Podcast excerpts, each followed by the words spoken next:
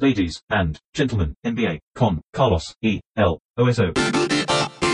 Señoras y señores, bienvenidos a otro episodio de este podcast en el que acostumbramos a hablar de NBA con Martín ¿Y ¿Cómo estás, Oso? Excelente y contentísimo de tenerte de nuevo. Eh, muchas gracias. Eh, tuve un poco afuera de la burbuja, pero ya estoy de nuevo, entré de nuevo, me, dejé el bigote, no sé en, si... En otra burbuja. En otra burbuja, exactamente. ya cambiaste el look, gomina, bigote, todo. Exacto, sí, estoy pronto para asumir mi condición, mi rol de adulto. Pero eh, me voy a tomar esta licencia, digamos, estos 50, 55 minutos, una hora, lo que sea que lleguemos a hablar de NBA, de licencia. Y tengo algunas cosas para decirte. Además de que me gustó mucho el episodio que, en el que no estuve. Creo que salen mejor los episodios en los que no estoy. la única prueba fue, la verdad que te extrañamos, pero estuvo, estuvo divertida y ah, muchas gracias a Leandro por, por, acompañar. Sí, muchísimas gracias a Leandro García Morales por todas sus sentencias, eh, porque no se guardó ninguna sentencia. Maravillosa versión. igual es, si lo conoces hablando eh, fuera de micrófonos, es una versión prudente. Ah, por, supuesto, con cautela. con mucha cautela, a pesar de que se brindó al 100% eh, dándote esa, bueno, esa mano que, estabas precisando y que estábamos precisando en conjunto. Apareció la chiquita, como siempre. La última vez que hablamos, yo te pregunté Seguro que no, que no te acordás, pero yo te dije en un momento, estábamos por terminar el episodio, y yo te dije, ¿por qué no Miami? Oso. Y vos asumiste que yo te estaba preguntando por qué no Miami en la serie contra Boston. Pero yo no te estaba preguntando por qué no Miami en la serie contra Boston. Yo te estaba haciendo una pregunta que ronda en mi cabeza desde hace unos 20 días como nuevo creyente de Miami, que debo decir que me subí a este carro de Miami muy tarde y que puede llegar a ser un truco de mi propio cerebro para no sentir que el anillo eh, ya tiene dueño, lo cual le quitaría bastante de la expectativa y de bueno, la adrenalina que genera ver eh, las definiciones de los torneos. Mi pregunta era, ¿por qué no Miami como campeón? ¿Por qué no Miami como ganador de esta burbuja? ¿Qué es lo que aleja a Miami? ¿Qué es lo que le falta a Miami? Esa es la pregunta que vengo repitiendo casi como un censo. Sí, sí, sí, eh, vos sos testigo. testigo, A, todos los lugares a donde voy hago esa pregunta. ¿Qué le falta a Miami? Se me complica a veces. Pero lo hago. ¿Qué le falta a Miami? Y me dicen, ¿cubanos? No, me responden ese tipo de respuesta. Recibo de gente que no está al tanto de la NBA y que no saben que yo estoy preguntando acerca del equipo de Miami. ¿Qué le falta a este equipo de Miami? Para tener pedigre de campeón, para tener chance de campeón. Ahora sabemos que muy poco, porque una vez que llegas a la final, tampoco es que te falte tanto. En cualquier caso, deberán enfrentar a los Lakers, que evidentemente todos acordamos que son el favorito, ¿no?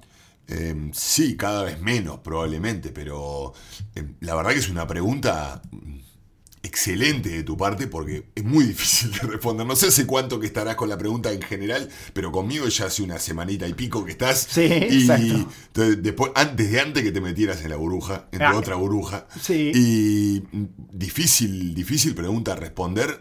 Eh, y no pasarte para no subirte a la isla, digamos. Eh, no, no, no ponerte la guayabera, la, camisa con palmera, todo, poner, eh, tirar la reposera en la arena y sentarte ahí. Eh, lo único que podría, podría pensar es en el tamaño. Realmente es la única, es la única dificultad seria que puede llegar a, a encontrar Miami que la, la suple y la ha suplido de manera excelente y muy eficiente con sus diferentes armas, su versatilidad defensiva, con su modo de juego también, que aplaca mucho muchas de las deficiencias que puede tener jugar con un mm. equipo tan bajo.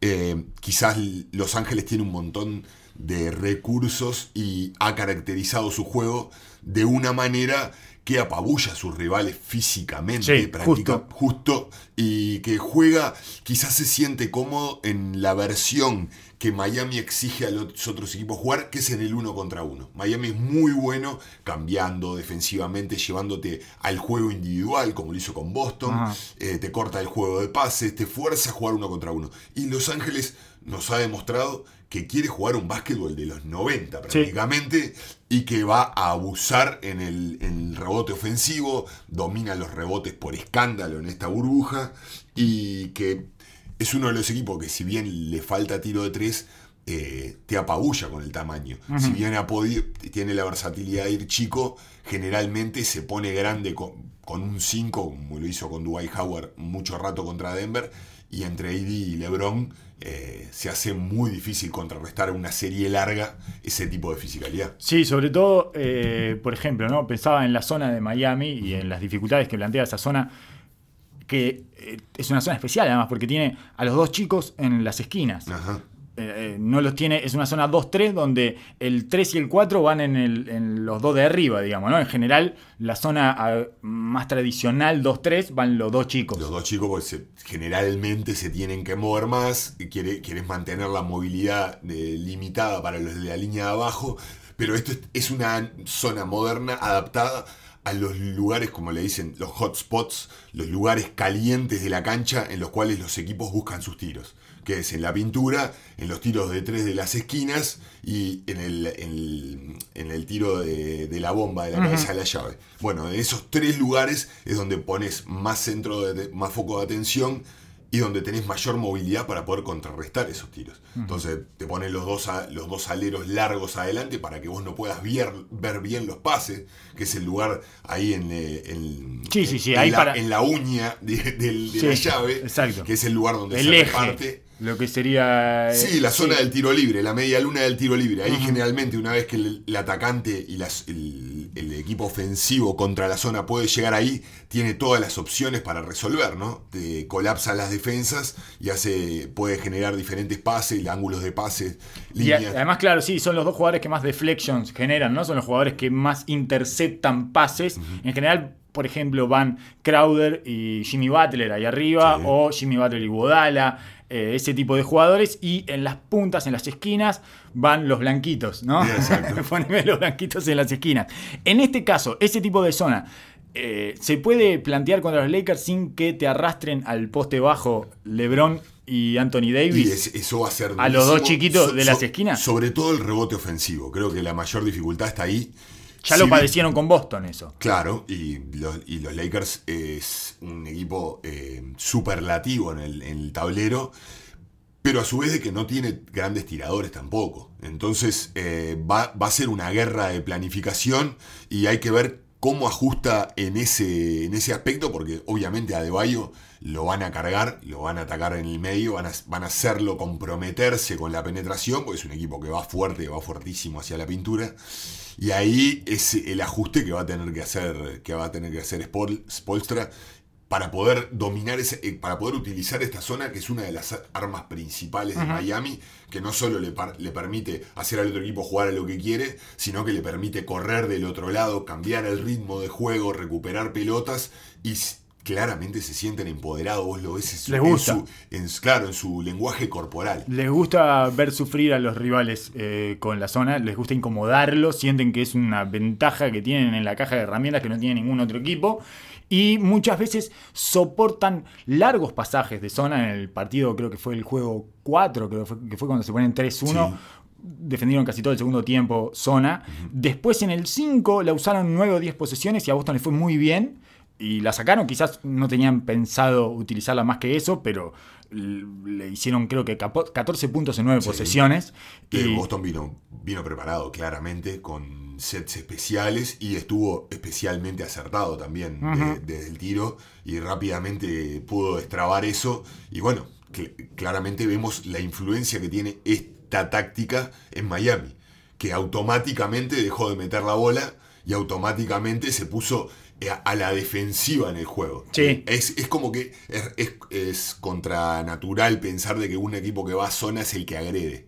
Y Miami con esta zona logra ponerse agresivo, logra eh, ponerse disruptivo y se empodera y eso lo hace jugar mucho mejor adelante también. Sí, no, y no entran en pánico cuando se comen cuatro rebotes defen- ofensivos seguidos y les anotan o les ponen dos triples y no, no se los ve por lo menos entrar en pánico, que es lo que habitualmente sucede con las zonas, que es que se entran a mirar a los jugadores como diciendo, bueno, ¿cuánto tiempo más Claro. vamos a estar haciendo esto mientras eh, nos ponen triples y nos agarran rebotes y nos rompen por el medio y nos tiran la- dentro de la pintura y ese tipo de cosas? Ese es el beneficio de, y a lo que le dan crédito en la continuidad y la solidez del proyecto o la cultura hit, digamos. este, esto es una estrategia de Spolstra desde el principio del año, del día 1.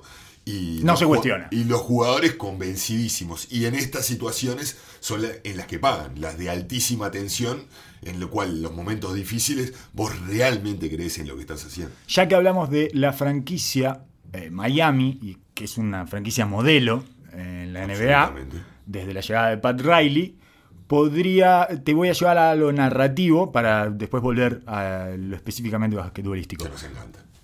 Sí, sí, sí, la- las dos cosas nos encantan. Sí, lo, lo narrativo podríamos titularlo la franquicia contra el hombre franquicia. Esas son las finales que tenemos, porque no hay nada más parecido a un hombre franquicia que LeBron James. Excelente. Él lleva su franquicia a donde vaya y con él. Le cambia el logo nomás. Exactamente. O sea, Le cambia es, el nombre es- de la camiseta. es la franquicia LeBron James, tanto que habrán visto eh, diferentes estadísticas acerca de la cantidad de finales que lleva jugada LeBron James. Esta va a ser la décima final de la NBA que juega LeBron James y eso lo pone por delante de 27 franquicias de la NBA. O sea que como hombre franquicia le ha ido eh, mejor en términos de finales que a otros 27 eh, franquicias propiamente dichas. El título, digamos, de todas maneras, es un poco reduccionista, porque... Es un poquito más que LeBron James este equipo, ¿no? Exacto. Pero podríamos ponerle Clutch Sports de repente. Sí, sí, sí, sí, sí, sí, pero está, está, está bien, sí, y Rob Pelinka de invitado. Eh, no, no, porque eh, LeBron, digamos que además de ser su propia franquicia, en este caso llega, hay como un juego de cajas chinas y llega una super franquicia, pero que estaba rota. Entonces, enmienda, emparcha una franquicia que no tenía casi manera de recomponerse. Eso- Esos son los Lakers y los deja al borde de ser la franquicia más exitosa de la NBA, porque están a un título de los Celtics, Que hubiera sido una hermosura Exacto. presenciarlo.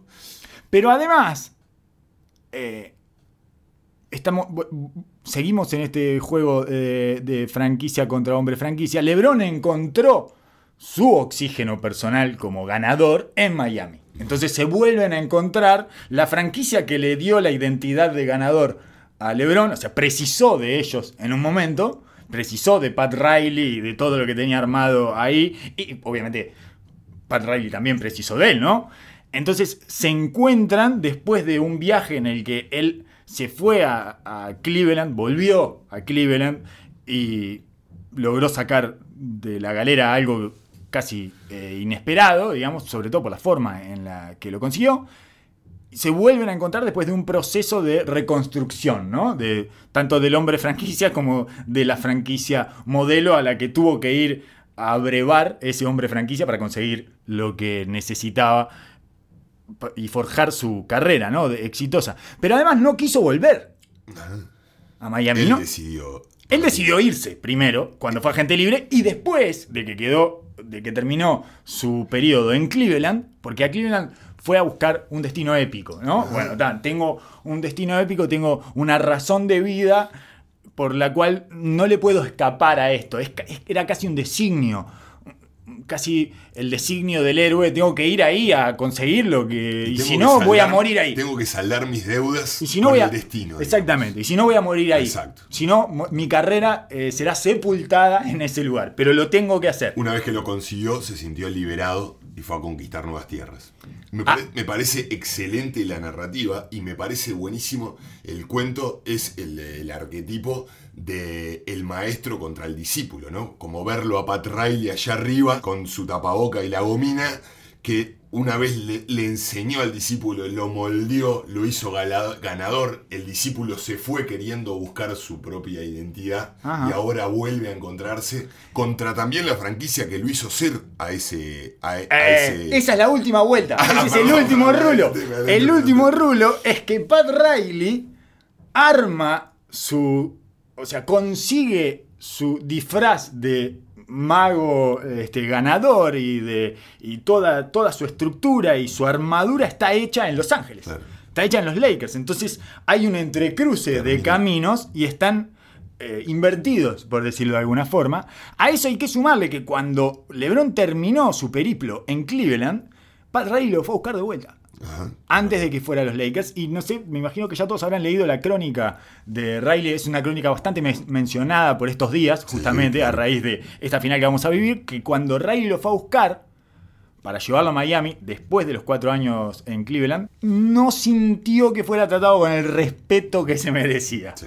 Eh, estamos hablando de un tipo eh, con un comportamiento, eh, con códigos de eh, honor nivel monarquía o mafia, digamos, ¿no? Que somos prácticamente los mismos. Sí. Monarquía siendo generoso. Eh, sí, exactamente, más bien mafia, más bien mafia irlandesa, mafia, ¿no? sí. Claramente mafia. Y entonces, con esos criterios, él se sintió un poquito desairado porque la crónica, que mm, eh, ya no me acuerdo quién fue que la hizo, era de ESPN, me parece, pero no, no me acuerdo, no me puedo recordar. Él va a Las Vegas a hablar con LeBron. Seguro que no fue el Gordo Palacio. No, no, no, no no, no, no, no, no, es, es un operador de Riley. Absolutamente. O sea, acá tenemos una, una voz que llega, o sea, alguien que habla, eh, alguien por el cual habla a través Pat Riley, ¿no? Y llega a Las Vegas, no estaba Maverick. eh, Maverick Carter. Ma- Maverick Carter, en el círculo ahí había Sí. tres o cuatro.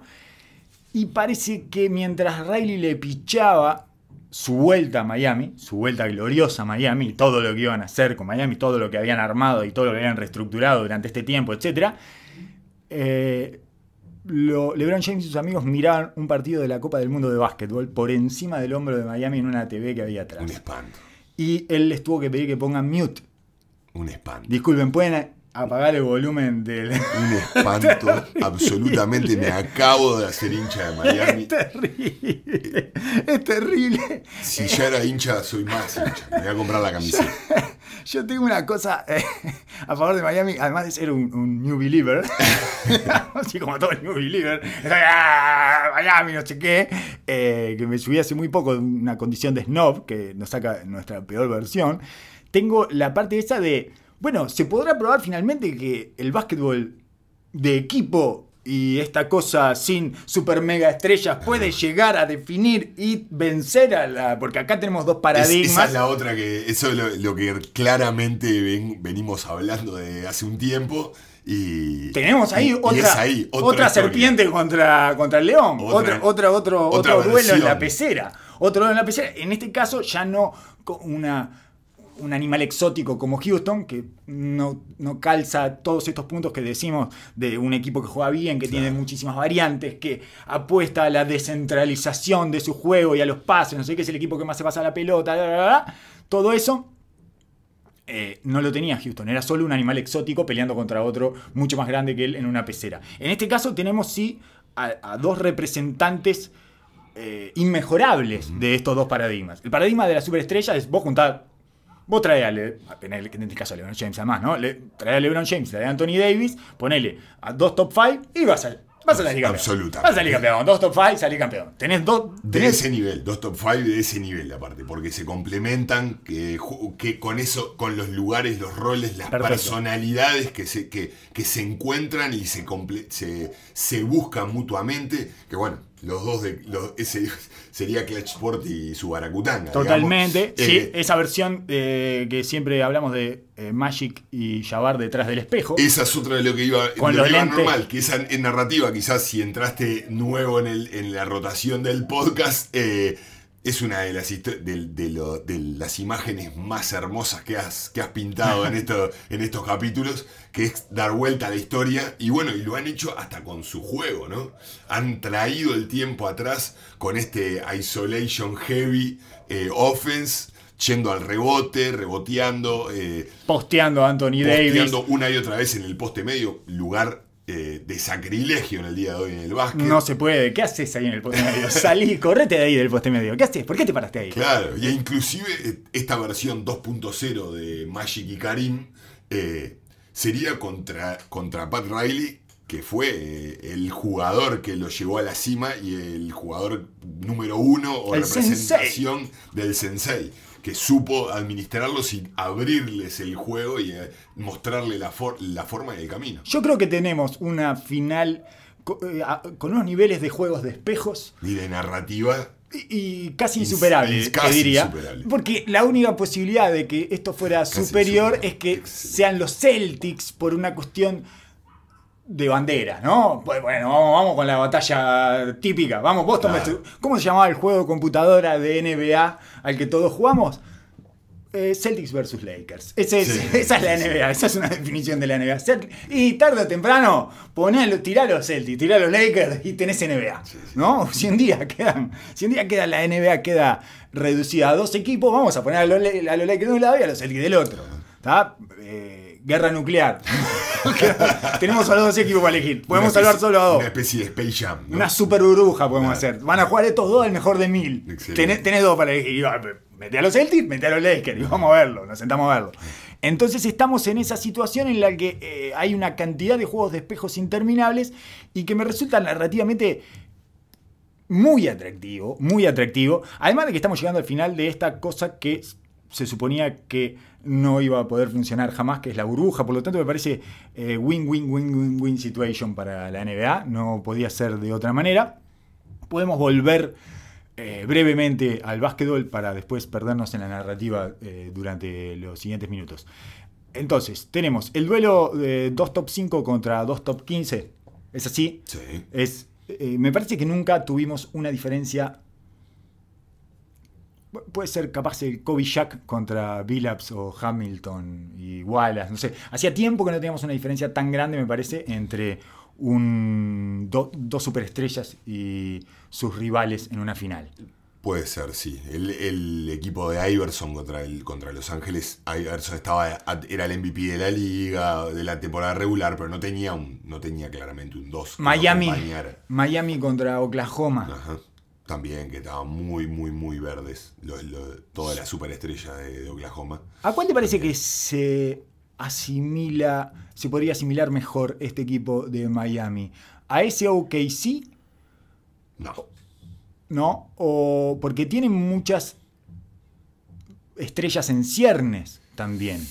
Aunque solo hay una que es especialmente, eh, digamos, fundamental o fundacional en esto, que es Adebayo. Sí, sí, claro, ¿No? claro, sí. Y eh, obviamente Tyler Hero es una maravilla y un prospecto de futuro tremendamente, tremendo, pero la manera es bastante distinta. El encare de Sí, sí. juego, los puntos fuertes y, la, y el cómo del equipo Bien. esto- es totalmente distinto, me parece. ¿Se parecen más a Detroit o tampoco? Sí, Estoy buscando un underdog. Tiene, tiene un alma de Detroit, absolutamente. Tiene un alma de Detroit porque tiene las características en, de- en la esencia del equipo. Tiene varios puntos y focos de ataque sin tener una estrella específica. Su estrella, como la era de, de Detroit, de Chauncey Billups, es un líder duro, pero que no abarca el juego absolutamente, que se destaca por, por el clutch, que su, su mayor virtud es su foco y su liderazgo, y que Detroit también un poco jugaba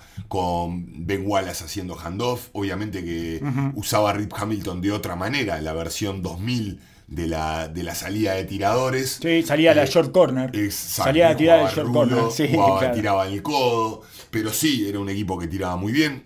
Eh, con John Prince tirando triple de las esquinas, siendo pionero de eso. Chansey Billups era un excelente tirador de tres.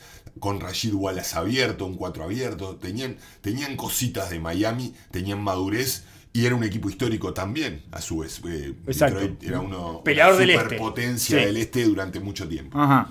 Se parecen entonces más quizás a esos eh, Detroit Pistons. Sí, yo creo que sí. Y los rivales de aquellos Detroit Pistons que fueron eh, defondados por esos Detroit Pistons eran Los Ángeles Lakers. Justamente que es un clásico de los Pistons arruinar a los Lakers en la final. ya, un, ya, uno, ya un- una dinastía decrépita. La única diferencia es esa, ¿no? Los Lakers ahora están con todo, con todo el camino, todos con la flecha para arriba. A estrenar. LeBron con la mira afilada y un, un Anthony Davis pletórico en su, en su plenitud. Sí, sí, los sí. Lakers lejos de eso. Sí, sí, es cierto, es verdad. Sí. Conflictos por doquier, Kobe con la, yéndose para los juicios, Ujú. Malone y Peyton ya prácticamente retirados, Sí. todo. Era más una versión del Miami que pierde con San Antonio Claro.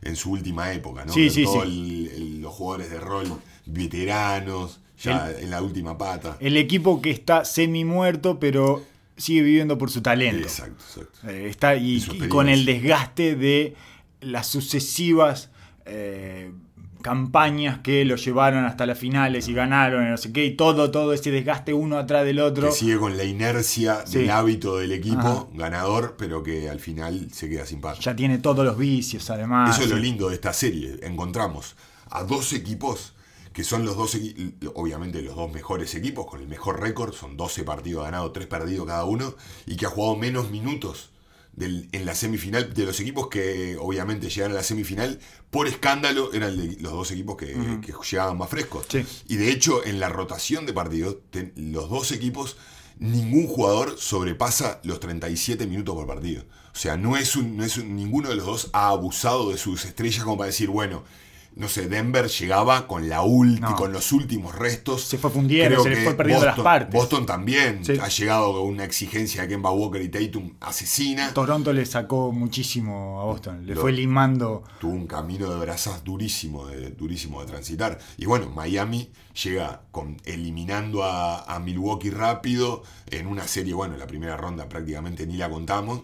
Y en este, si bien este duelo fue exigente, logró hacer una rotación y nunca llegó a exigir la máquina al Sí. mango, al tope. Me extraña igual lo acortada que está la rotación de Miami. Porque una de las ventajas que tenía Miami era su rotación larguísima y la ha cortado a siete jugadores. Sí, yo preguntaba en el Twitter las razones por qué estaba Tenés- Solomon Hill. Tenés Twitter. Sí, sí. tenés Twitter, tenés. Arroba. arroba. eh, Osimani-Martín. Perfecto. Para que, para que lo anoten. Pero preguntaba, ¿qué hacía Solomon Hill con el resto del banco que tiene Miami en la rotación? Eso fue una de las cosas extrañísimas que pasó en el juego 5. Y yo me preguntaba y si. el no- 6. Después volvió al 6. Si no era una especie de eh, prueba piloto de kilos que vas a precisar para que se paren en la cancha contra los Lakers. Ajá. Me preguntaba si no era parte es, de es eso. una muy buena teoría. Porque... Porque- yo no me lo podía explicar. O sea, habla de unos niveles de confianza de Spolstra y como equipo que no asumí de que tenían. Pensé de que estaban. eh, obviamente peleando y con confianza, pero no me imaginé que llegaran a esos puntos eh, de absoluto dominio Sí, sí. mental. Y claro, sí, sí, sí. Y de eh, premeditación y frialdad. Porque Claro. hay que tener hielo en las venas para tirar a Salmon Hill a la cancha. No lo tiró muchos minutos, la verdad. Pero todo minuto que pasara, cada posesión con Solomon Hill. Te gritaba en la cara. ¡Ah! Justo es- eso estábamos hablando en la, versión pasada que una y otra vez yo miraba, el, miro a Miami y veo buenas formaciones y buenas alineaciones en cancha. Lo escuché eso y a la noche siguiente fue un, fue un heavy. Funevi, hermoso. A la noche siguiente aparece Solomon Hill ahí adentro de la cancha y decís, ¡No! ¿Qué hace Solomon Hill adentro de la cancha? Y no sé por qué eh, Derrick Jones Jr. además perdió cualquier posibilidad de confianza, porque daba algunas cosas y daba un... eh, No sé, de todas maneras, en este primer partido me parece que podemos ver de vuelta alargada la rotación de Miami, porque en general los primeros partidos son como un reset. Es decir, eh, bueno, vamos todo de vuelta. vamos a probar a ver que funciona acá. A ver, em, revolvemos. a ver qué minutito podemos robar de quién y de repente este se para bien en esta serie y Sí, le porque tenés- calza. vos tenés una idea por la estrategia del otro equipo, por el personal, cuáles son tus jugadores core en la rotación. Pero después tenés que verlo. Y de repente la cancha te grita cosas que vos no te imaginabas. Y bueno, me parece lógico. Pero me parecía que me parece, aparte que me encanta Derrick Jones Jr., me parece que tiene atribuciones para jugar contra los Lakers también. Sí. Porque a Anthony Davis le vas a tener que tirar todo y no podés esperar de que Adebayo se encargue de él durante toda la serie. Y LeBron, de LeBron Y James y también, de LeBron. James. Claro, entonces vas a necesitar atleticismo, vas a necesitar lo- longitud, vas a necesitar dinámica. Y me, me- me- me resultó extrañísimo. Miré, obviamente fuimos al- a la página que nos encanta, Roto World. Ah, y Roto World, a No si- aparecía nada. A ver si justamente están rotos. Claro. Porque ahí es donde uno se entera si están rotos o no. En Roto World, que están donde todos los rotos están ahí. Y tampoco Ken- Kendrick Nunn ha tenido ningún tipo de participación. También se cayó de la rotación. Eso tiene, eso tiene una explicación un poco más simple o, o más fácil de arribar, que es, bueno, no le voy a, no es momento de sacarle minutos ni a Hero ni a Dragic. Eh, Ya estoy tratando de repartirlos entre los dos, no puedo poner otro más. Obvio, ya sí. está. Eh, de lo máximo que puedo hacer es dosificar los minutos de uno y otro y después adaptarme a lo que me va diciendo la cancha, que fue una de las cosas que pasó ayer en el último cuarto contra Boston, que cerró Hero. Eh, Tyler Hero cerró el partido eh, de contra una manera un poquito contraintuitivo o contra ciertos axiomas o premisas o sobreentendidos del básquetbol, que es no, no, querés cerrar una serie. Andá con los veteranos, Claro. andá con los veteranos, no cierre. No, no van a saber cerrar, no van a saber cerrar. Lo cual uno a veces lo piensa también. Hay como una, un instinto hacia eh, el pensamiento mágico de no, este ya cerró muchas series, estos otros nunca cerraron ninguna serie en su vida, vamos con lo que saben cerrar series. Sin embargo, se quedó con él en una decisión que después resultó como, eh, sí, ¿cómo no te vas a quedar con él si hizo 11 puntos en el último cuarto? Perdió tres pelotas seguidas, se las sacaron de las manos a Tyler Hero. En un momento parecía que lo botijeaban. Pero es, es acorde con la, con la idea que tenés vos de Salomon Hill. Evidentemente, si estaban con esos niveles de confianza y de proyección hacia adelante, más allá de la confianza que uno tiene, eh, parámetros generales de cómo se comporta una rotación, pero hay jugadores que rompen todos los parámetros y todas la- las nociones. Y Tyler Hero parece hacerlo una y otra vez. Sí. Porque no solo es un buen anotador, sino cómo lo hace y, bien. y- y todas las otras cosas que le aporta al equipo, porque ha ayudado en muchos rubros y no solo en cómo, cómo anota, cuándo anota. Te muestra, te muestra una frialdad en las decisiones que lógicamente le va a pasar factura, pero evidentemente si Miami ya estaba calculando para adelante y estaba confiado en, su, en sus posibilidades, iba a experimentar y bueno, es lógico que, que, que un tipo te devuelva esa confianza también, ¿no? Mm. Un, un jugador que recibe, que recibe los minutos en los momentos claves una y otra vez y Sí, y que, un compromiso diferente. y que tiene además una. Tiene claramente su ventaja cuando él está agresivo. Él tiene que estar muy agresivo. Cuando trató de manejar la cosa y ahí le robaron la pelota del pique y, y perdió un pase eh, cru- cruzado y no sé cuánto. Sí, sí, no, ese no es su rol, claramente. Cuando él se puso agresivo y a jugar a través de sus instintos, eh, genera algo que no puede generar Dragic, que es ese desequilibrio, ese desastre que te arma. Dragic es un poquito eh, más estructurado para. Y metódico en su forma. Exacto. Entonces, es, es muy importante Dragic, sobre todo en el pick and roll con Adebayo. Finalmente terminó solucionando ese problema Boston. Tardó tres partidos en la serie, pero le encontró el ritmo y las formas a, a ese pick and roll, sobre todo trayendo gente del lado débil eh, anticipadamente. Y Miami ahí no lo pudo hacer pagar demasiado. Y eh, estoy pensando. Sí. No, no, estoy, estoy pensando eso, que una de las... Algunas dudas que podían abrirse sobre Miami, era cuando yo preguntaba esto, ¿qué le falta? Era... eh, le falta... Están topeados, ¿no? Una, una de, una de, los, de los temas es están topeados. Y su, su hilo más flojo es Crowder. Su hilo más débil, su hilo más fino, eso es lo que debí decir. Su pieza más débil es Crowder. Y falló. ¿No? Ya estábamos esperando que fallara Crowder. Y estamos bastante acostumbrados a eso. Totalmente. Crowder además es el- duro con él, pero. Y es no, así. por eso, y falló, y sobrevivieron a que fallara Crowder. Crowder tiró 4 de 27, una cosa así, de 3 en los últimos 3 o 4 partidos de esta serie. La otra, digamos, que, que no, es un- no, no es que uno esté esperando que falle, es que cuánto va, o sea, cu- cuánto por encima de su nivel está Dragic. ¿no? Está, está teniendo los mejores playoffs de su carrera en números eh, es así, nunca anotó tanto, nunca tuvo los porcentajes que está teniendo, está, digamos, objetivamente teniendo los mejores playoffs de su carrera y me parece que se tiene que nivelar el agua en algún momento. Sí, absolutamente. Y que va a encontrar una defensa.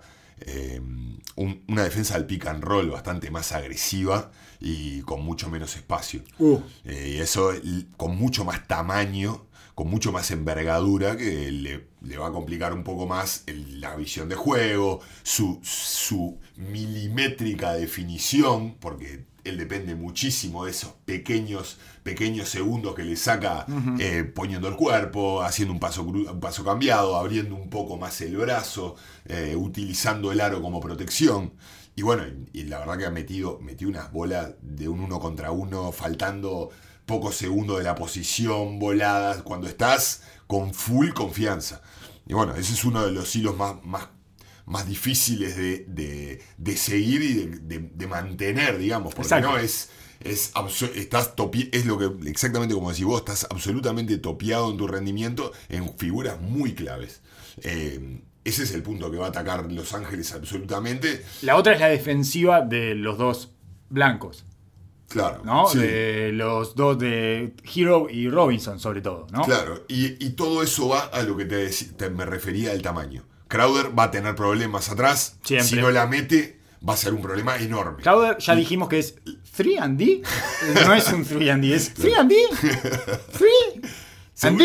O sea, claro, porque además al final no está seguro de ninguno de los dos. 3, 3. ¿En serio? ¿Y D? Porque no, no sé qué es menos, si 3 o D. Siempre tengo esa disyuntiva. Eh, A mí me parece que Crowder defiende mucho menos de lo que se supone que defiende. Y es el. Nos pasa el- algo que aprendimos con Mary Carroll. Es el que siempre te parece que le va a quedar bien a LeBron James. Y después, ¡No! ¡Sáquenlo de ahí! ¡Sáquenlo! ¡Sáquenlo! ¡Es una masacre! ¡Es una masacre! ¡Se lo está llevando puesto! Claro, porque aparte, digo, dificultades va a tener con los dos. Va a tener con, con Anthony Davis, va a tener con LeBron y si queda en una rotación, le va a quedar, le va a costar bloquear a Dwight Howard el rebote ofensivo. O sea, eh, eh, una serie compleja para él. ¿Cuánto depende de que Iguodala pueda estar en cancha?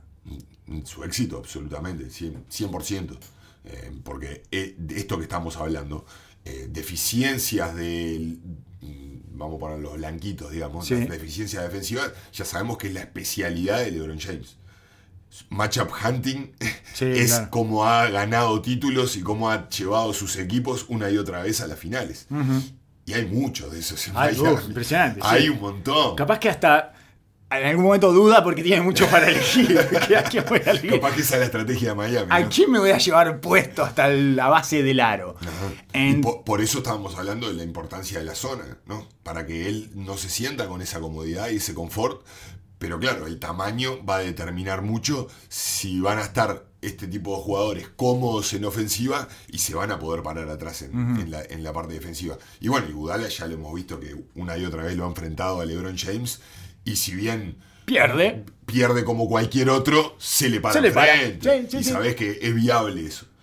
Por momentos, ¿no? Por momentos. El problema es ese, es cuán desgastado, cuán horadado está Iguodala en este momento de su carrera. Ayer, por supuesto, tuvo el mejor partido de los playoffs, pero es lo que siempre hace Iguodala. Cuando ya lo das eh, por fuera de la batalla, aparece y, te, y se lleva las luces. Le gusta, le gusta, eso. eso es lo de él. El- Eso es el- lo de la él. diferencia con esta serie y Golden State. Un tipo cuyo que- signature move es el, el rip. Sí, el, el es- swipe, el- swipe. el swipe, el manotazo. Manotazo Sí. cuando vas a tirar. Es increíble eso. Es, me parece que es el único jugador de la historia que tiene un movimiento firma, un movimiento que es su sello, que es un manotazo a la pelota. Y lo más increíble es de que la jugada más memorable de su carrera va a ser un manotazo a él. Que es la etapa histórica de LeBron James en el partido 7. Total, no, Pero y su gesto, su gesto es terrible. es tremendo. Qué encogido de hombros. De pobrecito. Sí. Eh, lo- la diferencia que te decía con Golden State es que Golden State traía a Iguodala después de un arsenal de defensas que le tiraban a LeBron James y diferentes versiones de defensa. Con Kevin Durant, con Clay Thompson, ah, por momentos con Draymond Green, todos con características diferentes como defensores. Iguodala venía a parársele en los momentos claves una vez que ya venía el desgaste todo trabajado de atrás. Ahora con Miami, Mm, no sabemos quién es, quién es el que va a venir a darle la mano. Y si le vamos a pedir 30 minutos a Iguala de LeBron James. No, es imposible. No, de ninguna en ningún caso va a ser eso, porque los Obvio. minutos de zona, porque los minutos de Iguala son mucho más cortos ahora. Son 20 a reventar. Ah, pero los, los minutos que esté, eh, sabes que por lo menos le va a dar pelea y que se le va a parar de frente. Sí, después sería Jimmy Butler el otro que se le puede parar. Ajá. O a Debayo, pero si pones a Debayo con LeBron James, no hay nadie que pueda defender a Anthony Davis. Eh, va, obviamente va a quedar en algún cambio, pero es, va a ser el designado 100% Anthony Davis. No tiene otro jugador que se le pueda parar. Entonces, tres ventajas de los Lakers: tamaño, superestrellas y experiencia podría ser la tercera ventaja. O si querés, le ponemos una más basquetbolística y más tangible, que es cancha abierta. Tuvo problemas en cancha abierta eh, Miami contra Boston. Contra los Lakers es mucho peor. Sí. Si vos no volvés, si no vuelven, o sea, si no vuelve a De Bayo, si no está De Bayo en la pintura, es dificilísimo. Te van a anotar muchísimo en cancha abierta los Lakers. Absolutamente. Eh, los Lakers eh, son el primer equipo eh, en puntos en fast break, en ataque rápido de la liga. Obviamente sacando, sacando el ruido estadístico, pero son el primero por lejos. Son el primer equipo en rebote ofensivo de la liga, que ganando posesiones, y son el equipo número uno en la pintura, que parte de eso también son los puntos de ataque rápido y los puntos que roba Anthony Davis Sí. quedándose afuera, Sí. quedándose abajo del aro ofensivo, la, el- el- la jugada clásica, probablemente la firma de Anthony, de la relación Anthony Davis LeBron James es la jugada más clásica que han conseguido conectar en este en, en su nuevo equipo. Rebote de LeBron James, un par de piques y al otro lado o bien llegó solo Anthony Davis o bien se le posteó a alguien, lo tiró para abajo y se la dio y Anthony Davis lo anotó. hacen prácticamente Seis muy, puntos. muy seguido en los tiros libres. ¿Cuánto? Que ¿Seis deja- puntos por partido? Sí. ¿Ocho puntos por partido de eso? Sí, seguro. Anthony O- Davis. sí, de puntos específicos en la pintura o foul, en tiro libre.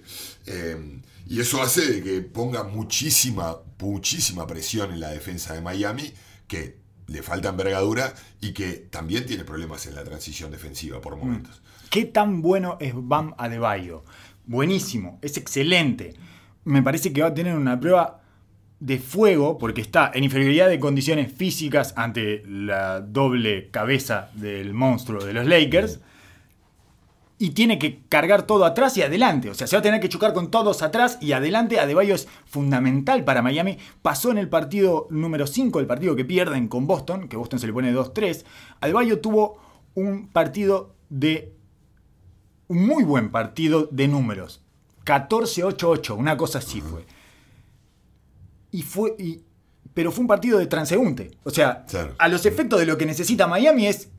Adebayo, no podés ser este transeúnte de vuelta en el partido 6 porque nos vamos. Y no lo fue, y no lo fue. Y no, claro, y volvió y puso 32, eh, 12-10. Para mí los números de Adebayo van a, están siempre porque el juego, el juego de Miami transita por él 100%. De los dos lados. De los dos lados, obviamente, obviamente que atrás, funda- pieza fundamental, no hay otro como él que pueda trabajar, eh, una- bueno, siempre lo comparamos con Draymond Green en la versión de Golden State, pero adelante principalmente, juegan en el codo con él, en la cabeza de la llave con él, en transición con él, le- en la caída, en el pick and roll con él, To- todas las acciones eh, en algún momento pasan por Adebayo.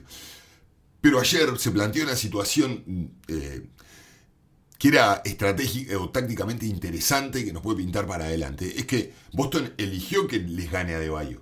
Boston eligió de que la movilidad del juego de pases de Miami no exista, o por lo menos tratar de limitarla lo más posible, Y y, que, y que él tenga que asumir una y otra vez en ofensiva. Lo hizo excelente.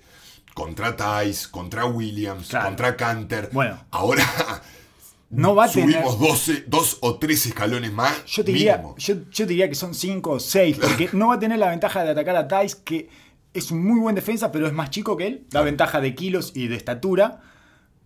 Pero además da ventaja de jerarquía. Da. eh, no le. O sea, De es, es- es un blanco. No. Es un blanco fácil de pitazos. Tice, Ah, Tice es el jugador más perjudicado por el arbitraje de toda la NBA. blanco. El fuego de blanco que me, Ayer, que me enseñaste. ayer se fue con dos. Ayer se fue con dos fouls de blanco. Sí, sí, la sí. quinta y la sexta son increíbles, las dos. La quinta es cuando el gol y foul de Adebayo, que no pasa nada. Adebayo estira la pierna y caen, ni siquiera lo pisa, nada. Y la sexta es una, una suerte de medio gancho o de flotadora de Adebayo que, como no entra, cobran el late call. Porque, sí, sí está, es igual. Le cobran la sexta, sí. Es un, es un delirio. Sí, sí, sí. Es un delirio las cosas que le cobran a Tice. Y bueno, ahora vas a- no le vas a sacar eso ni a Anthony Davis ni a LeBron James. Por lo tanto, ahí me parece que Sí, hasta Dwight Howard te podría decir que el- uno de, ver- de los que veo que también le van a tirar mucho rato a. Sí, a- seguramente a- para desgastarlo, sí. Esperemos que no venga con toda esta eh, carga de show circense, No, de esperemos. me le meto en la cabeza y ese tipo de cosas. Esperemos que no. Que, es- que fue, fue muy eh, perturbador. Muy perturbador y que casi casi, casi que hace un desastre. Sí, sí, sí. Casi llam- es un llamó desastre. a los dioses. Sí. Estuvo con unas ganas llamando a los dioses. 12 puntos arriba, otra vez pelea con Milsa, pero aparte parece que no, no ves los resúmenes. No mira el No- partido, ya sabemos Ya que no mira el partido. no mira Está clarísimo partido. que no mira el No partido. ve los highlights. No, eso es de lo que llegan a la cancha de preguntar contra quién jugamos. Le pusiste el estímulo idéntico con el que se recuperaron de un 3 a 1 contra el mismo con el equipo de la misma ciudad que la que estás jugando vos, es una locura. Te peleaste con Millsap y, y bueno, y se pusieron punto a punto. En definitiva, me parece que va a tener eh, esa, o sea, que todos tienen como un desafío tanto más grande que el que han tenido hasta ahora. Y, y otra de las desventajas que yo le veo a Miami es que no ha tenido situaciones de adversidad. Pensé que se iban a No encontrar. extremas. Exacto. Pensé que se iban a encontrar con eso si iban a un partido 7. Ajá. Es bueno, vas 3 a 1, se te ponen 3 a 3, vas a un partido 7 y estás teniendo una prueba de adversidad eh, casi inimaginable y que te deja pronto para afrontar lo que sea después de eso, ¿no? Si, si zafás de esa, si zafás de esa que es papelón, eh, me parece que quedas como de cara a, a lo que sea. Sí. Tampoco la han tenido los Lakers. Pu- puntos a favor. Sí, LeBron. Absolutamente. Pero, pero el problema en los Lakers ya sabemos que no es LeBron. LeBron va a entregar lo que tiene que entregar. Su, su juego número 5 fue tremendo. Fue además. ¿Viste cuando hay, hay un momento en que LeBron James te das cuenta que le están rodando la película en la cabeza? Que, que está, está dentro de su propio documental. No, es así. Y después me enteré eh, que, que fue lo que pasó con el partido con Denver. ¿no? Es, es- este, este tipo está grabando escenas de su propio documental. Ya no es un partido de básquet, ya no es, es su propio documental. Y después me enteré que le había dicho a un periodista, había hecho la de, la de MJ, la que vimos todos en el The Last Dance. Le dijo, eh, esta mierda se termina hoy, le dijo a uno. Y después a la vuelta de la historia dijo, ¿qué te dije? O sea, está haciendo el recorrido de yo te lo aviso, yo lo hago. Y bueno, después sacó los campeones, se sentó ahí, todo. todo, dándole- todo, Completo. eso La está- historia completa. Está metido en esa, en esa película y cuando se mete en esa película es dificilísimo Sí, de sacarlo, ¿eh? La burbuja dentro de la burbuja Lo es bravísima. No sé cómo hace para. No sé cómo hace para entrar a esa habitación. Una vez que él entra a esa habitación, que ya entendió cómo va a ser la narrativa, es complicadísimo. Es durísimo. Y creo que la verdad que fue súper disfrutable verlo en ese modo. Porque realmente no lo había, no lo había visto en ese modo en todos los playoffs. ¿No? Fue la primera vez que lo vi con el ojo de tigre. Esto lo termino yo. Y agresivo del minuto uno y no paró de atacar y de agredir una y otra vez. Reguló en el tercer cuarto. Fue lo único que hizo. Se tomó un respirito en el tercer Sí, en el segundo cuarto en un momento se murió, que fue, eh, pidió el cambio, pidió, pidió tiempo y pidió el cambio, las dos cosas al mismo tiempo. Pero bueno, habla de la, de la película, de la película controlada desde todos los puntos de vista.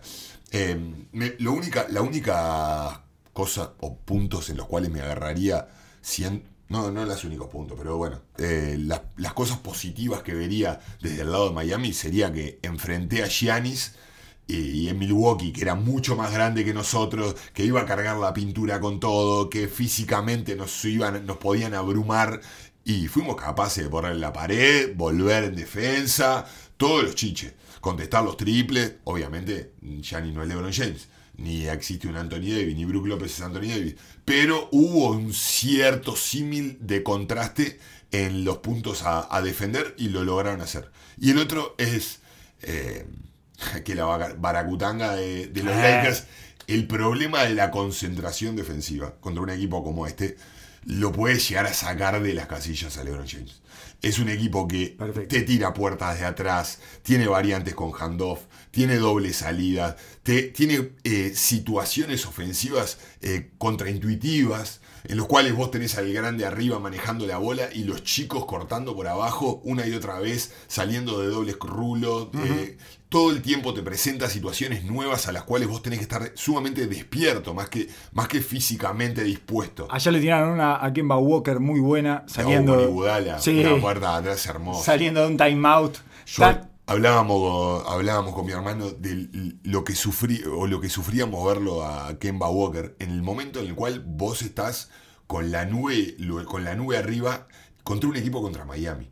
Que es cuando te agarra de punto LeBron, es sabes que te toca ir allá adelante una y otra vez tenés que hacer el show y atacar el pick and roll. Pero Sí. contra Miami no sabés por dónde viene. ¿Dónde, ¿Dónde te van a pegar? ¿Por dónde me van a pegar? Sé que me van a pegar, pero ¿por dónde viene la panadera? Está la luz apagada y no sé, no sé por dónde vienen los golpes. Eh, es una puerta de atrás de Iguodala saliendo de un timeout que hace. Va, va a salir hacia una esquina en realidad y ahí vuelve y como estaba la pintura vacía le tiran el pase y bueno, Kemba tuvo la suerte de poder hacerle full y sacaron de costado, pero se comía se comía una bandeja de Iguodala en la cara Pero en un momento. sentado en el piso otra vez y vos lo ves que está otra vez, mirá cómo comí, no Mm. puedo creer. Y claro, y esas cosas te hacen dudar después de anticipar, entonces te comes el handoff. Eh, eh, Todo el tiempo te están jugando con tu cabeza y pobre, tuvo una serie de Kemba eh, traumática por el momento. Sí, eh, salvo el partido, el 2-3, digamos, el partido 5, en el que desactivó la zona casi él solo, él y los rebotes ofensivos terminaron desactivando la zona, en esa zona que pusieron solo Pero durante no dejó de sufrir esa situación. Nunca. Nunca dejó de sufrir esa situación. Que él pueda enganchar una rachita ofensiva. Que justo eh, comentábamos de que, bueno, Steven lo estaba bancando y bancando y bancando y le dio el margen para que él tenga la entereza de seguir atacando ofensivamente. Ya me parece que al final ya se quedó absolutamente sin piernas y ese juego mental lo terminó desgastando en, en exceso. Ese, ese me parece que es una ventaja, sí, que va a tener que explotar Miami y que los va a tener que dejar solos a Anthony Davis y LeBron James. En algún momento eso se debería hacer patente. El, el fastidio de LeBron James. En un equipo que además forja su identidad, construye su identidad en la defensa. Porque adelante se tranca. Y se tranca Fuertísimo. feo. Así como hablábamos de la necesidad de que ellos corrían muy bien y que van al rebote de ataque y que juegan muchísimo con, es- con esas ventajas, lo hacen porque sienten la dificultad del otro lado. Porque no rueda nada en Si esa no ofensiva. hacemos eso después, cuando estamos en la mitad de la cancha, vamos a darse la ID y rezar que vengan esas noches pletóricas que tira 70% de cancha con una mano en la cara. Exacto, porque en la media cancha no sacan casi nada, no le sacaban casi nada a Denver, que igual terminó siendo un buen equipo defendiendo media cancha en estos playoffs, y les cuesta contra casi cualquiera de los equipos. Miami, que en general se siente bastante cómodo en esa situación, me parece que lo puede hacer sufrir, y se... y lo que siempre hablamos, cuando te trancas en media cancha, sufrís. Sufrís, sufrís, Sí, sufrís. sí, sí. Es, es difícil sostener la credibilidad en un equipo, o sea, el propio, en el propio equipo cuando ves que no podés hacer nada Claro. y, que, y que está feo. Uh, qué feo que se está viendo esto. Esto se ve horrible, se ve horrible, se ve horrible, se ve horrible. Y bueno, eso te empieza a trabajar la cabeza. Y si atrás los castigan los tiradores, que es una cosa que le cuesta un poco más a los Lakers, además, llegarle a los tiradores por el tipo de personal que tienen, sobre todo cuando juegan grande, tienen tres tipos que les cuesta un poco salir hasta allá afuera. Ya LeBron, si bien está bien y puede defender y puede agarrarte dos o tres minutos a un perimetral, no es un tipo que eh, tenga la capacidad atlética en este momento como para salir eh, a los close out permanentemente. No, absolutamente no. Y de hecho, bueno, eh, es lo que hablábamos. No sacó la, toda su magia hasta el último momento. Va a ser un tipo que con- sabe que tiene que regular por momentos porque ya no tiene el super nitro para estar todo el partido siendo agresivo. Me parece un datito más interesante de este matchup que Miami es el, número, el equipo número uno con eh, radio de tiro libre por posesión. O sea, es el equipo que más va, va a la línea con respecto a sus posesiones. Y los Lakers es el que los, eh, los, los rivales más le van a la línea. Ajá. Es uno de los equipos que más tiene, más, más faulea y que a su vez recibe mayor cantidad de tiros libres en contra. Eso era hasta. Eso era antes de que eh, Vogel y LeBron James dijeran que ellos no estaban tirando libres y que, Exacto. y que Denver tiraba mucho, porque Denver después de eso empezó a tirar cada vez menos tiros libres. Claro, claro, claro. No, imagínate, imagínate la. Obviamente que ahí está metido en ese. en, en esa estadística Houston, ¿no? Eh, que quizás de, eh, hace Ajá, ruido en la claro, estadística también. Claro, está ¿no? bien, porque le sacaron 38 tiros por Claro. partido. Sí, sí, le sacaron 30 entre Westbrook y Harden, le sacaron 16 tiros cada uno por partido y Pero eso. tie- tiene mucho fau tonto de esta situación que Eh. hablamos de llegada tarde, mala comunicación, me olvido de la rotación, Ajá. mucho, mucho fau de eso. Bueno, tenemos a Kuzma, eh, tenemos a Sí. KCP, tenemos a Marquis Morris, hay, Rondo. hay- hay una, bueno, Javel Magui, mismo Dwight Howard, Rondo, hay un arsenal arsenal que pueden atacar ahí y, y buscar la frustración de LeBron James. ¿Tyler Hero es el enésimo Gymrat en explotar en la burbuja? ¿Cuántos Gymrats explotaron en la burbuja? Un millón. Es impresionante. Eh, también se podría llamar este La episodio. sub-23 viene con todo. ¿Quién recuerda a TJ Warren? Podría llamarse este episodio. ¿Eh? Porque ese fue el primero que explotó. Y está hecha para los Gymrats.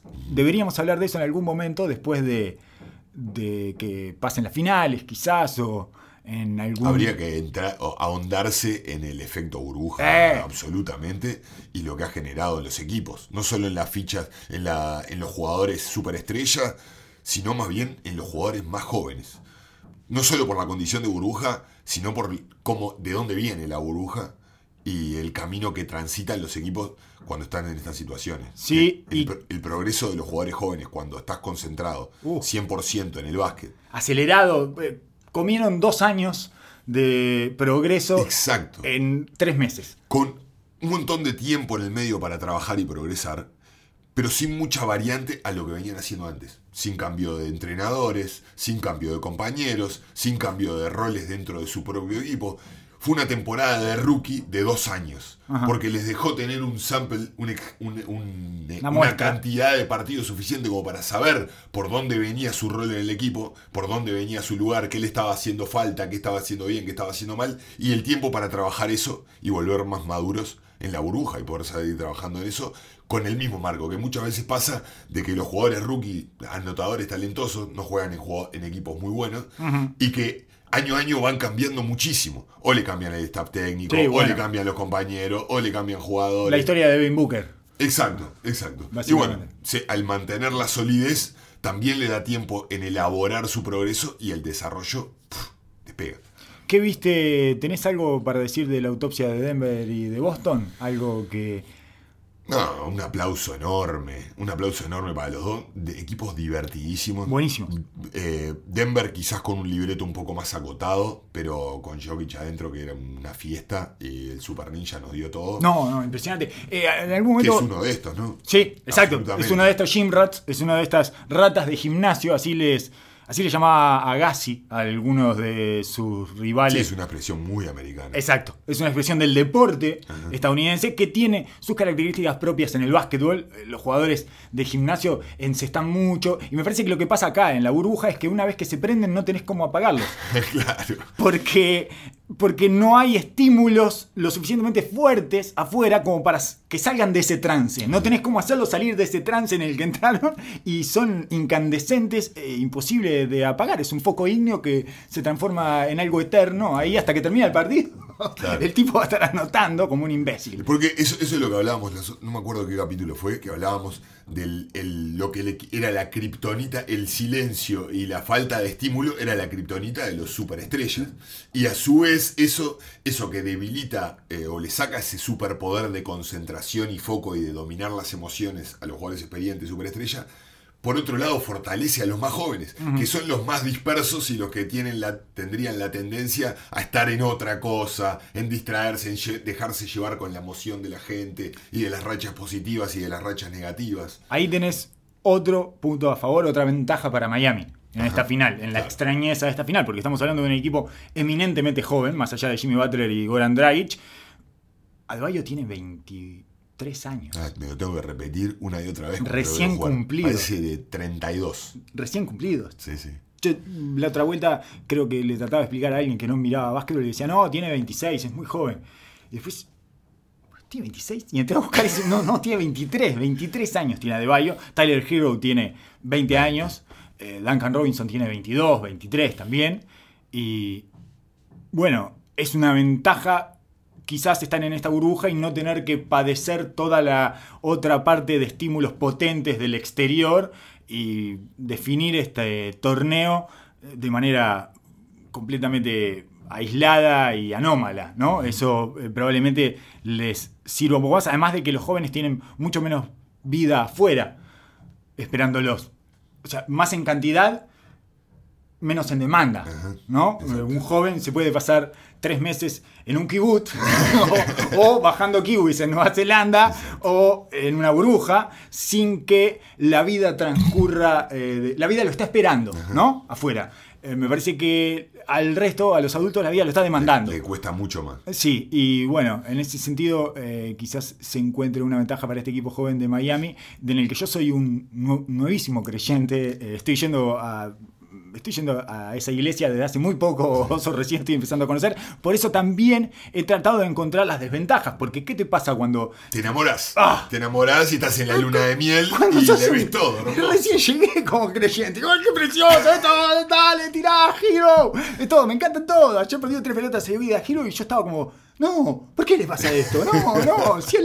él Estará lesionado. Él nunca falla. Entonces, bueno, soy demasiado nuevo en esto. A mí lo que, me, lo que la última cosa que te quería decir cuando me mencionaste a Denver y a Boston es que estoy fascinado que todos los equipos que van quedando eliminados en la burbuja, obviamente, excepto los, los- los Clippers y Houston, todos desde el principio de la burbuja, todos son equipos que prometen. Y este equipo va a estar para durante muchos años. impresionante. Y va a ser una cosa que el, futuro es brillante. Y todo, y Denver va a ser espectacular en el futuro. Todo. Y Boston es el futuro de la NBA. Y son y Miami es tremendo, tremendo futuro. Y son todos futuros de la Es NBA. ¿Cuántos equipos van en los playoffs el año que viene? Eh, 14 por- 24. 24 Claro. equipos en el playoff y vamos a tener una final entre 6. Porque también está Phoenix y después viene Brooklyn y vuelve Golden State con, el- con los trigos mágicos. ¿Y qué- cuánto? No, no, no logro entender por dónde viene la mano. Sí, ya eh, es todo lo mismo. Me faltan fracasos. Claro, falta gente, falta ¿Quién? gente ahí.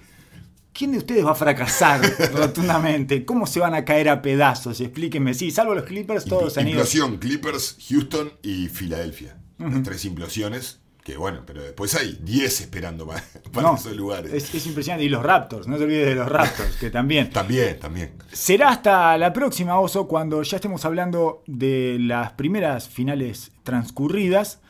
Yo estoy muy entusiasmado con estas finales, pero insisto que puede ser que me esté abrazando un pensamiento mágico. Em, no sé, no he escudriñado demasiado cómo es el consenso entre los analistas de la NBA y eso. Estoy consumiendo poco de todo lo extra, apenas me da para consumir lo que pasa dentro de la burbuja. Pero me imagino que igual nadie se va a querer jugar a decir que los Lakers son hiper favoritos. No, creo que hay, hay mucha gente de tu estado eh, de luna de miel. eh. De luna de miel con Miami hay, hay muchos subiéndose al carro. Que el problema de esta luna de miel es que se termina de manera abrupta y dolorosa. Ojo, porque puede haber una dada vuelta. "Ah, No tienen la jerarquía para estar ahí. ¿Cómo, cómo llegaron a esta final? Digamos.